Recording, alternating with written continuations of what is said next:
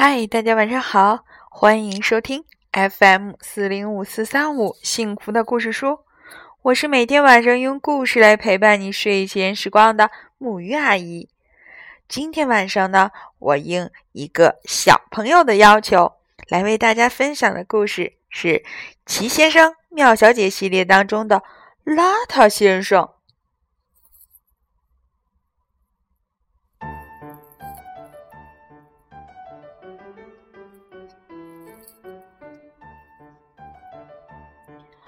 邋遢先生绝对是你见过的最邋遢的人，他一看就很邋遢，因为他确实很邋遢，做每件事都邋遢。你总能说出他去过哪里，因为不管他去哪儿，总会在那儿留下一堆肮脏的手印儿。哦，是的，邋遢先生的名字是邋遢，天性。也很邋遢。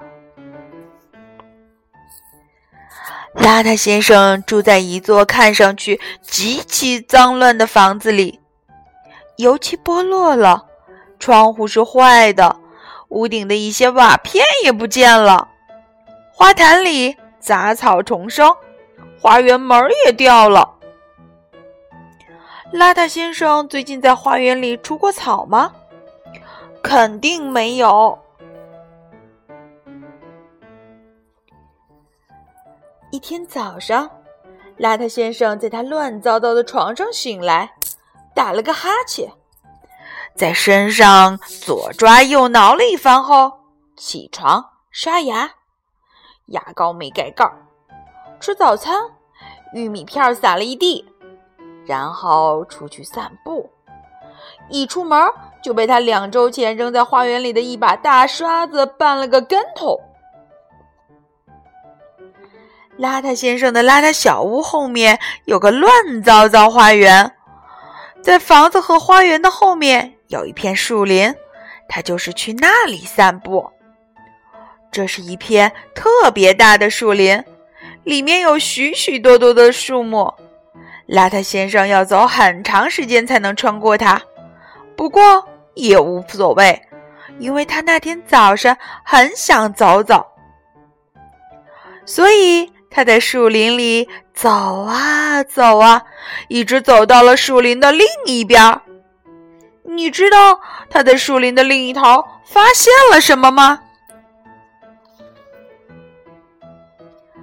他发现了有生以来见过的最整洁、最漂亮的小房子。这座小房子有一个可爱的小花园。一条小溪从花园中间流过，有个人正在花园里修剪树篱。他一抬头，看到了正朝这边走来的邋遢先生。早上好，我是邋遢先生。邋遢先生说：“看出来了。”这个人上下打量着邋遢先生，说道：“我是干净先生。”我是整洁先生。另一个人从房子里走了出来，说道：“干净和整洁。”干净先生说：“整洁和干净。”整洁先生说：“我们一起干活。”干净先生向邋遢先生解释道：“这座房子的主人让我们给他们干活。”什么活？邋遢先生问。哦，就是把东西弄得漂亮整洁。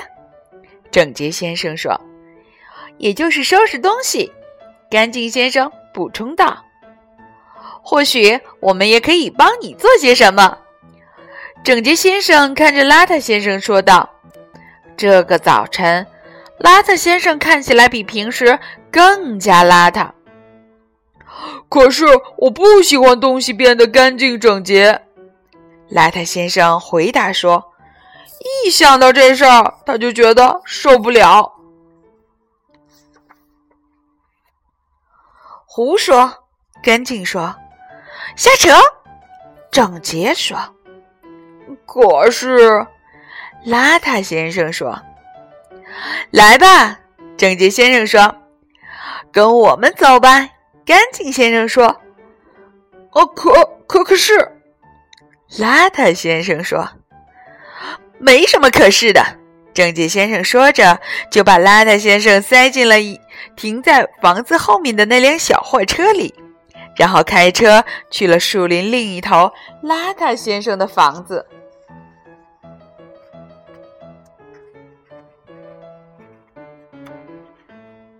哦，苍天呐！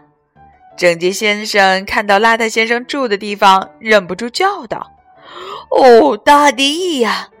干净先生也叫道：“这是我有生以来见过的最脏乱差的房子。”他们两个异口同声地说道：“看来得大干一场。”整洁先生说：“邋遢先生还没来得及开口，两位先生已经在他的房子里开工了。”整洁先生锄地、割草、铲土、修整、剪除、清理。挖掘，把邋遢先生的花园弄得前所未有的整洁。干净先生打扫、刷地漆、擦洗、油漆、修补，把邋遢先生的房子外面弄得前所未有的干净。接着，他们俩跑进屋子里。哦，苍天呐！这是整洁先生第二天早晨。这是这整洁先生这天早晨第二次这样说了。哦，大地呀！干净先生也第二次这样叫道。然后他们开始彻底的打扫屋子。他们刷、扫、擦、洗，把屋子打扫的前所未有的干净整洁。搞定了，干净先生说。完工了，整洁先生说。又干净又整洁，干净先生说：“又整洁又干净。”整洁先生说：“邋遢先生不知道该说什么。”接着，整洁先生和干净先生一起看向邋遢先生：“你跟我想的一样吗？”整洁先生问干净先生：“完全一样。”干净先生回答：“我们都在想。”他们一起对邋遢先生说：“你和这座房子太不般配了。”可是，邋遢先生很想解释，可是不管邋遢先生说什么都没有用。干净先生和整洁先生把他带到了楼上的浴室里。这间浴室原本是房子里最邋遢的，现在当然是干净的不得了。整洁先生抓住了邋遢先生的一只胳膊，干净先生抓住了另一只，把它提了起来，直接放进了浴缸里。但是邋遢先生可没有洗澡的习惯，干净先生和整洁先生给他洗呀、搓呀、刷呀、擦呀，最后又为他梳理了一一番，弄得邋遢先生看起来一点儿都不像邋遢先生了。事实上，他看上去正好和邋遢相反。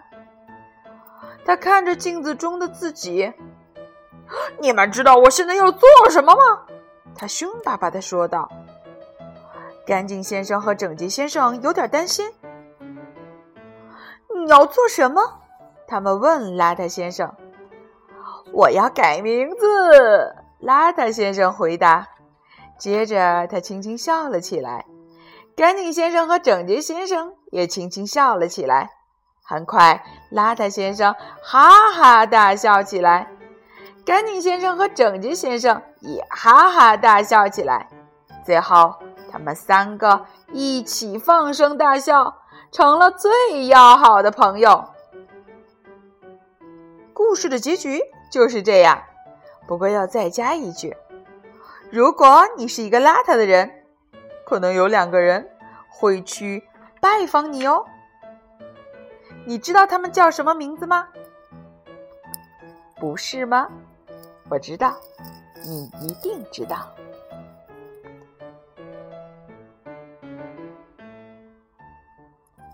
好啦，今天晚上的故事就到这里，让我们一起来说晚安，好梦。